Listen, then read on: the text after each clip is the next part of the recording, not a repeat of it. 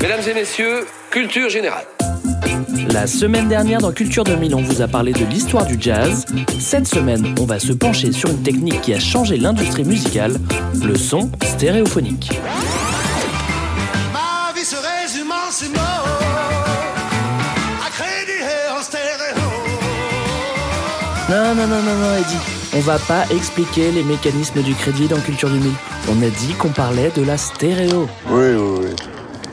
La stéréo, c'est le fait d'enregistrer du son sur deux pistes et de le diffuser sur deux haut-parleurs, ce qui va permettre de restituer un relief sonore quand le son frappera nos deux oreilles.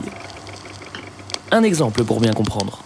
Ça, c'est le passage d'une voiture en mono.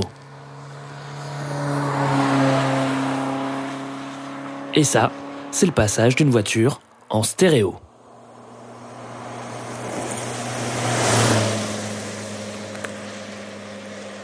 La stéréo permet de recréer un espace sonore et nous permet de localiser les sources. Dans la musique et dans le cinéma, la stéréo va permettre plus de réalisme et une meilleure répartition des sons pour une plus grande intelligibilité. Comment ça marche? Nos outils, ce sont nos deux oreilles. Mais en fait, c'est notre cerveau qui va faire la plus grande partie du job. Nos oreilles perçoivent un même son différemment. Différence de phase, de timbre et de volume. Si je parle à votre oreille droite, vous m'entendrez moins fort et moins aigu dans votre oreille gauche. Et oui, le son met plus de temps à parcourir les 20 cm qui séparent nos deux oreilles. Le cerveau décode donc toutes ces micro-différences et interprète les résultats pour localiser un son dans l'espace. Dans les années 30 et 40, les enregistrements se faisaient la plupart du temps avec un seul micro placé à un endroit stratégique. L'instrument le plus fort dominait le tout et on ne peut pas vraiment parler d'espace sonore. C'est Alan Blumlein, un ingénieur anglais, qui invente la stéréo en 1931. Après une séance de cinéma, il aurait déclaré à sa femme Je vais trouver un moyen pour que le son suive l'acteur sur les côtés de l'écran. Et il a trouvé. Merci Alan. La stéréo touche vraiment le grand public à la fin des années 50. D'ailleurs, la radio devient elle aussi stéréophonique au début des années 60. Mais qu'est-ce que ça apporte alors, la stéréo? La première chose, c'est une restitution parfaite d'un espace sonore à l'identique. Au cinéma, par exemple, la stéréo amplifie l'effet d'immersion. En musique, l'enregistrement stéréo de grands orchestres symphoniques donne vraiment l'impression d'être dans la salle de spectacle. L'intelligibilité est renforcée, l'image sonore est large et on peut identifier la position des instruments. Écoutez.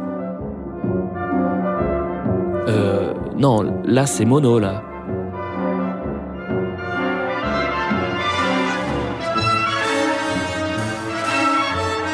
Voilà, je préfère ça.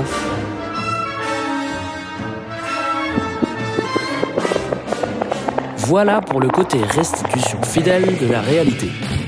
Mais la stéréo permet aussi d'inventer des espaces sonores et permet donc aux musiciens d'être plus créatifs, de surprendre l'auditeur avec des effets stéréophoniques. Et c'est pas Jimi Hendrix qui dira le contraire.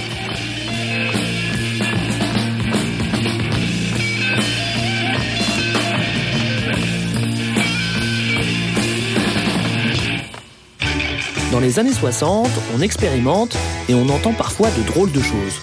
Dans certains titres de jazz et même des Beatles, on retrouve parfois la basse d'un côté et la batterie de l'autre, et c'est vrai que c'est un petit peu déstabilisant. Aujourd'hui, dans le jazz ou les autres musiques, on place les instruments de l'espace stéréo pour gagner en clarté.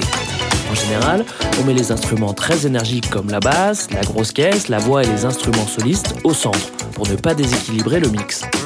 La batterie, elle, va s'étaler sur les deux côtés. On crée ensuite un espace stéréo à l'envie. Les guitares un petit peu à droite, les synthés un petit peu à gauche, etc. etc. L'effet est garanti.